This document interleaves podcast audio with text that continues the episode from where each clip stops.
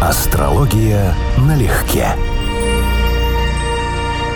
Привет, Константин. Здравствуй, Анечка. Друзья, привет. Всем здравствуйте. Скажи мне, ты читал Сергея Козлова «Ежик в тумане»? Ты знаешь, вот хочу. С тех пор, как я посмотрел мультфильм, потом несколько раз смотрел чужие разборы на Ютубе и понял, что, похоже, надо идти к оригиналу, но пока не добрался. К первоисточнику. Да.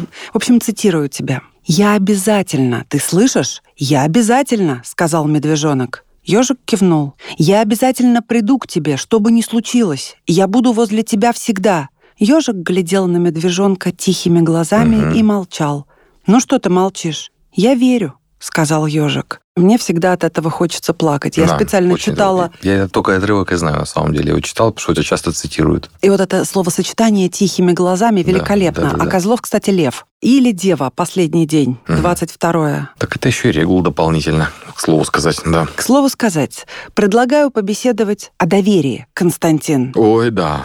Открываем толковый словарь. Доверие, уверенность в порядочности и искренности человека. Сразу давай, пожалуйста, как мы в натальной карте человека очень легковерного увидим и человека супер недоверчивого, у кого проблемы с доверием и у кого, наоборот, чрезмерно его к людям и к миру. Ты знаешь, хороший вопрос, наверное, даже быстро не отвечу. Я думаю, что должно иметь отношение к э, положению Луны в карте и к ее аспектам. Потому что, по большому счету, именно Луна описывает психологическую даже независимость, а приспосабливаемость и адаптацию к другим людям. Если у человека эти моменты в карте явно проблемные, у него будут сложности. То есть он будет буквально иметь болезненные импринты, болезненный опыт, разрушение доверия, вера ломных людей, хорошее слово, да, ломать веру. В этом случае он будет поступать более осторожно, я бы сказал. У людей, у которых это положение в карте гораздо более спокойное, я думаю, что все-таки в значительной степени это имеет отношение к Луне. Им легче адаптироваться, им легче прощать,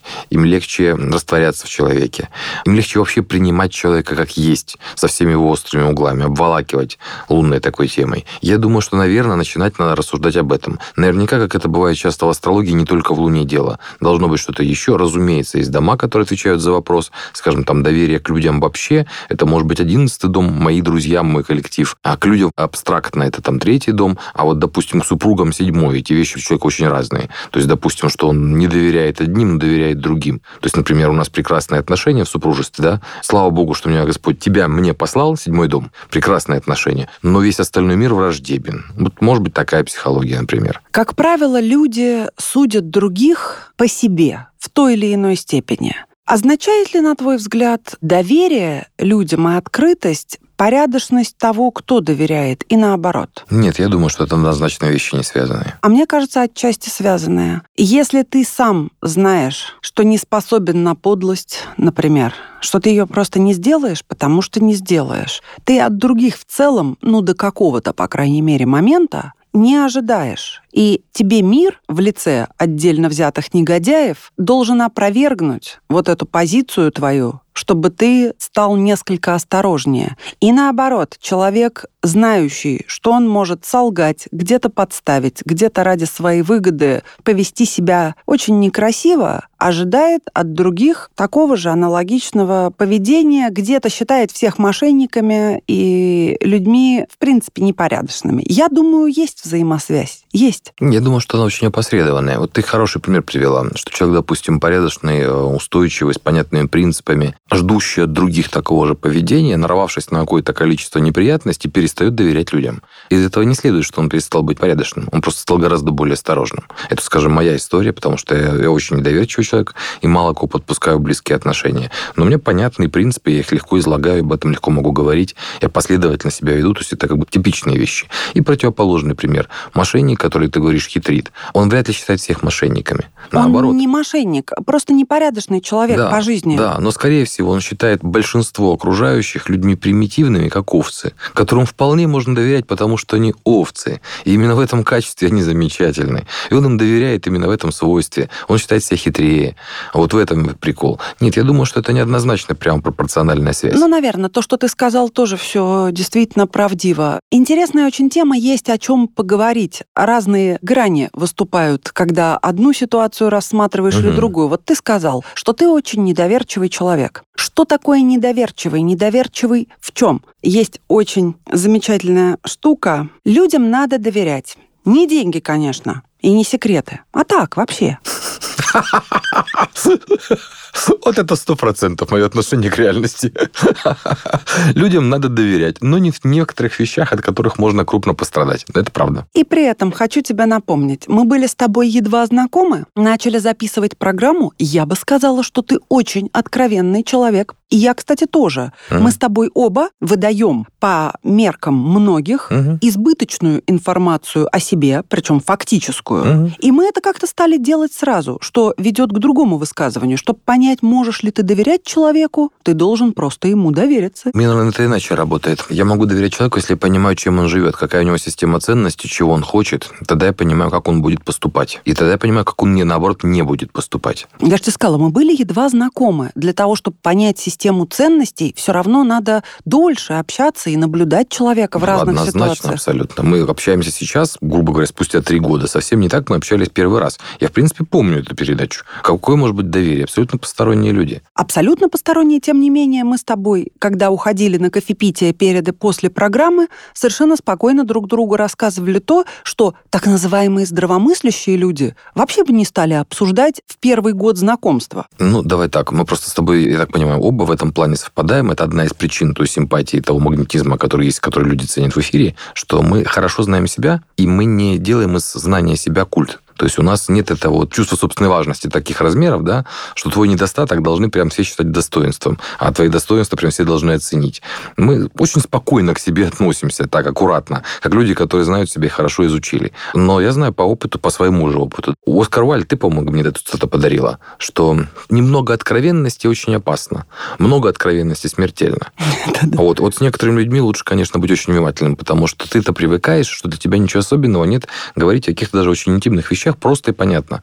Ибо ничего особенного в этом нет. Да, так. Но так для точно. других иначе. И вот вопрос с доверием к ним, надо быть очень внимательным, потому что не понимаешь, как слово твое отзовется. И поэтому я говорю, что надо понимать систему ценностей человека. Он твой, не твой. Как он интерпретирует твои слова. Куда они дальше пойдут. Если он такой, как ты, то с ним все понятно, с ним можно общаться. А если он другой, то другой он каким образом, в какой степени? В то же самое время, я думаю, жить в недоверии. По сути, это позиция человека в футляре. Вот расскажи мне, пожалуйста, с астрологической точки зрения, где же эта условно золотая середина между неидиотичным доверием и открытости миру и умеренным доверием. Но это как? Ну, я думаю, что просто все, что является крайностями, астрология очень четко это понимает. Все, что крайности, все, что чрезмерно в любую сторону с перекосом, это уже не совсем здорово. Ну как измерять доверие? Трудно сказать. Ну, допустим, на секундочку, что человек абсолютно прекраснодушный. У него великолепная Луна, только гармонично аспектирована, допустим, Юпитером. Он вечно на позитиве, он от всего ожидает хорошего, от себя, от окружающих. Он на подъеме, он невосприимчив в итоге к обратной стороне информации, ни с людьми, ни с обстоятельствами.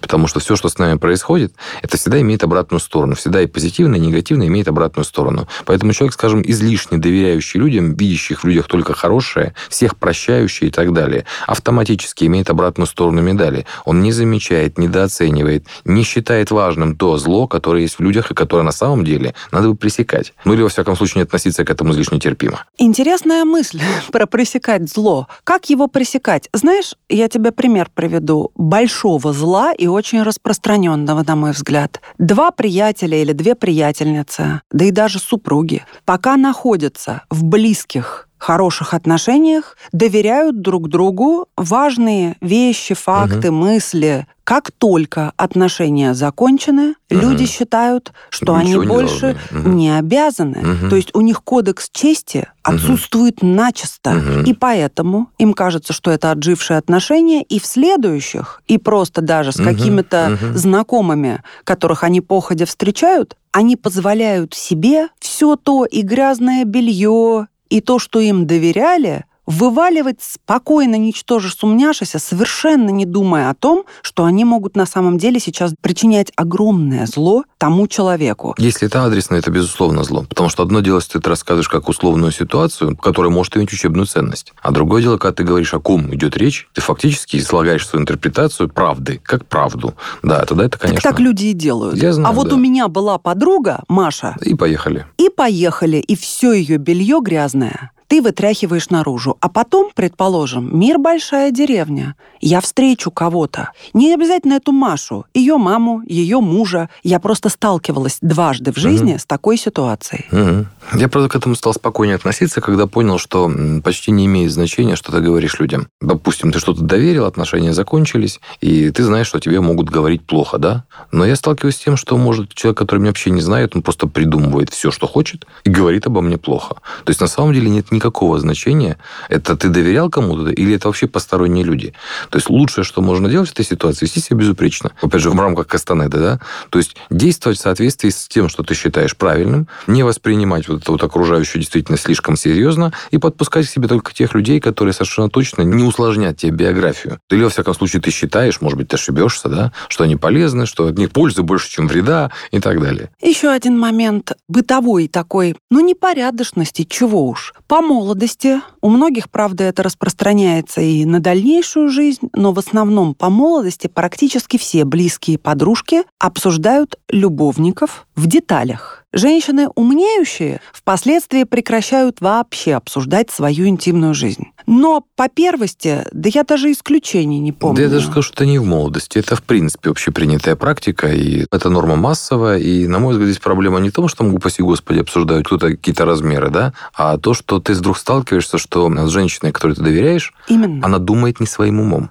она думает коллективным умом. Иногда даже фразы слышишь совершенно чужие, ей не присущие, потому что они что-то обсудили в своем кругу, что-то они там решили, и она принимает чужое коллективное мнение как свое. И ты вдруг понимаешь, что ты строил отношения с человеком, синастрия, а вынужден строить отношения с ее подругами. Вот это беда. Вот это я то, что знаю. У меня два таких эпизода было в семейной жизни, и оба раза могу сказать, что подруги – это большое зло, подруги жены. Потому что это вот гарантированный способ снять с себя ответственность, сказать, вот у них парень, да, а вот у тебя это вот так, и так далее, и так далее. Столько отмазок здесь существует, и столько зла от этого все реальные отношения идет. Я несколько раз пытался создавать отношения, сразу четко проговаривая, да, что, пожалуйста, давай мы не будем твоих подруг знакомить с какими-то подробностями наших вот эмоциональных даже. Давай не будем просто реально спускать третьих людей в нашу нашу синастрию. Вот у нас что-то складывается, вот пусть это будет наше, а не коллективное. Мне не было ни одного примера, когда бы это сработало. Но не умеют они держаться. Но невозможно не подпустить подруг, а потом их мнение мне не передавать как свое собственное,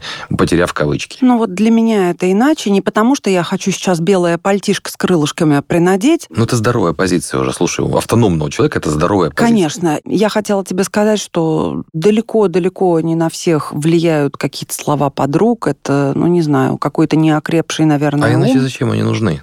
Ань. У меня подруга, мы практически никогда не говорим вообще о бытовом и об отношениях, но это редкость. Вот она у меня... Типовая одна. мужская аудитория общается не так. Я знаю. Просто женщины обсуждают совсем иначе. Не бывает ни про подробности, ни про что. У нас по принципу было, было, ну, молодец. Вот это вот эта типичная реакция на типичные события. Угу. Подробностей не будет никаких. В личную жизнь точно никто не полезет. Одна из причин, почему, я так понимаю, девушки ревнуют к мужчинам, парням, да, ну, в смысле, к друзьям.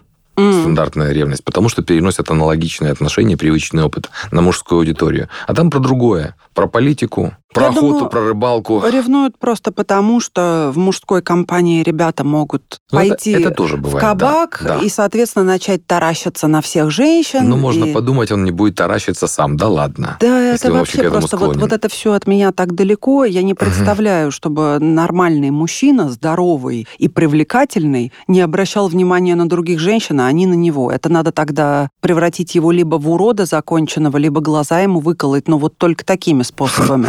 Где-то да, где-то правда. Да что значит где-то? Или возрасту добавить, правда. да? Ну или плюс сто лет. В любимом анекдоте, да, господи, отобрал силу, отбери разум. Отбери разум, да. Ну хорошо, так вот, про доверие. Все же мы сталкивались с этой ситуацией. В душу на распашку кинули какашку. Каждый, абсолютно каждый проходил ситуацию в той или иной степени, но вот этого предательства, угу. этого удара, когда ты доверял, а за твоей спиной, в общем, угу, нож угу. в спину, да? Угу. Как это? Поделись улыбкой своей, а есть переделка песни «Поделись доверием своим», и оно ножом в спине к тебе вернется. Да-да-да, что такое слышал. Да-да, ну вот, раз все мы это переживали, и многие и делали, получается, все люди одним миром мазаны. Ну так ведь выходит. Если все это переживали. Не, ну мы же в мире-то живем как бы с людьми, а люди это вообще самая агрессивная среда на этой планете по итогам. Поэтому, конечно, мы взаимодействуем не самым простым материалом. Но можно же хотя бы за собой следить, чтобы этого было чуть-чуть меньше. Да все можно. Как в гороскопе мы смотрим. Стоит ли доверять вообще самому себе? Нет, себе, шучу, себе, шучу. себе это тоже, кстати сказать, далеко не всегда, потому что мы себя не в полном объеме знаем. Мы живем в привычной зоне комфорта, и многое о себе не знаем до тех пор, пока не столкнемся с соответствующими обстоятельствами. Ну, типичный пример – это катастрофы, войны. Когда ты выпадаешь из привычного русла, и ты, ты думал, что будет вот так, а будет совсем иначе. Это не так все просто, и в разных областях, вновь, это может быть, скажем, с друзьями человек себя ведет одним способом, а на работе другим. Это в том числе вопрос о том, насколько мы склонны вообще к честности, в принципе, в мышлении и в речи. Это положение Меркурия, которое считается, что чем он более благоприятный, чем более фиксированный, именно знаки зодиака, телец, скорпион, лев, водолей при благоприятных аспектах, желательно при связях с Юпитером, Сатурном, потому что дает нравственность, устойчивость в суждениях. А Меркурий во льве в 12-м, сразу вопрос. Само по себе положение просто склонность к внутреннему содержанию, к внутреннему я, склонность к секретам, тайнам своим и чужим, но склонность похвастаться. Это львиная тема. А дальше вот, соответственно, нюанс. Какие-то аспекты, будет ли эта склонность выраженной, будет ли человек прям реально врать и сказать информацию, или это будет на уровне, ну, допустим, там, артистических способностей, творческих. Меркурий во льве Хемингуэй, например, пожалуйста.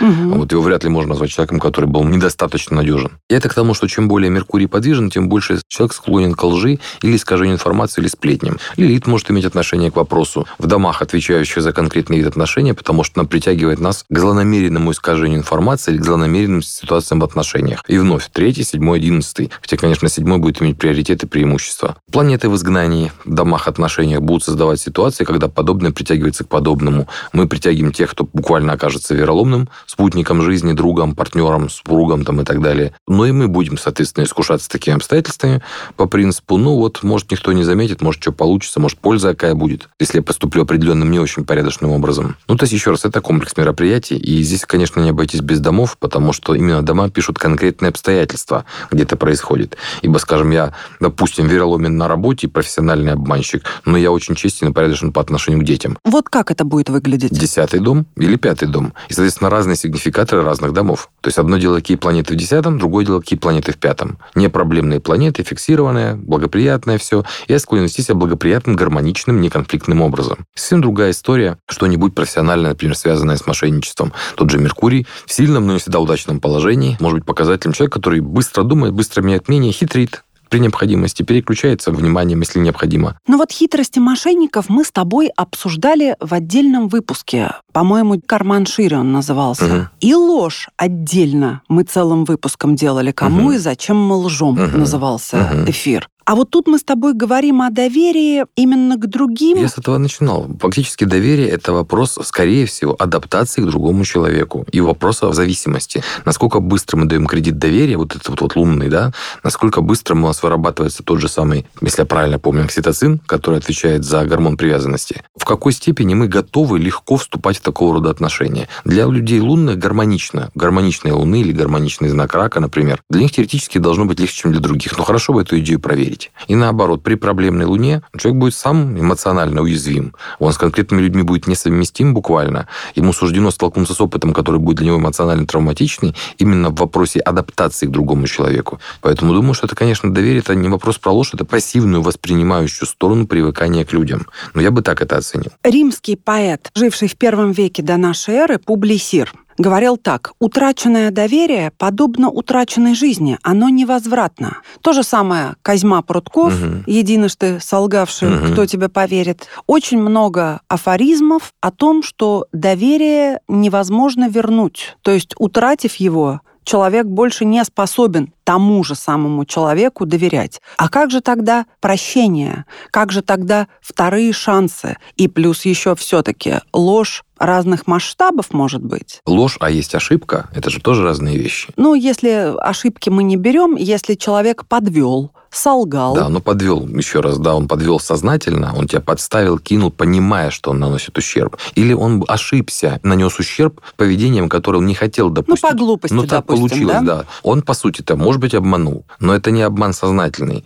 И вот, скажем, первая непростительная ситуация, а вторая простительная. А как мы в карте различим? А вот я не уверен, что это можно сделать по карте на моем уровне подготовки. Потому что, конечно, человек, который лжет злонамеренно, это может быть вызвано ситуативно, в конкретных обстоятельствах, в конкретный период времени, а не на постоянной основе Так, всю так жизнь. и есть, конечно. Мы сейчас говорим Значит, не, это- не про патологических значит, нам, лжецов. значит, нам будет трудно увидеть это в карте, потому что будет вызвана конкретной синастрией, конкретной прогностикой с конкретным человеком. Хотя, конечно, склонность к этому должна быть вот на уровне лжеца. То есть должны быть вещи, которые мы уже обсуждали. Но мы же не можем огромное количество людей, подавляющее, назвать лжецами. А все ж таки лгут все. И еще раз, отсылка к выпуску «Кому и зачем мы лжем». Мгм. Кто не лгал-то? И, естественно, ситуативно. То есть патологических прям врунов или заливал, которые любят вообще от вольного, без всякой выгоды, рассказывать истории, привирая. Я думаю, их сравнительно немного. Ну, это да, это правда. Так вот, если все так или иначе лгут, и все в то же самое время испытывали разочарование в ком-то и утрату доверия, что получается? Полный замкнутый круг? Но мне, знаешь, напоминает? Мастера Маргариту. Здравствуй, добрый человек.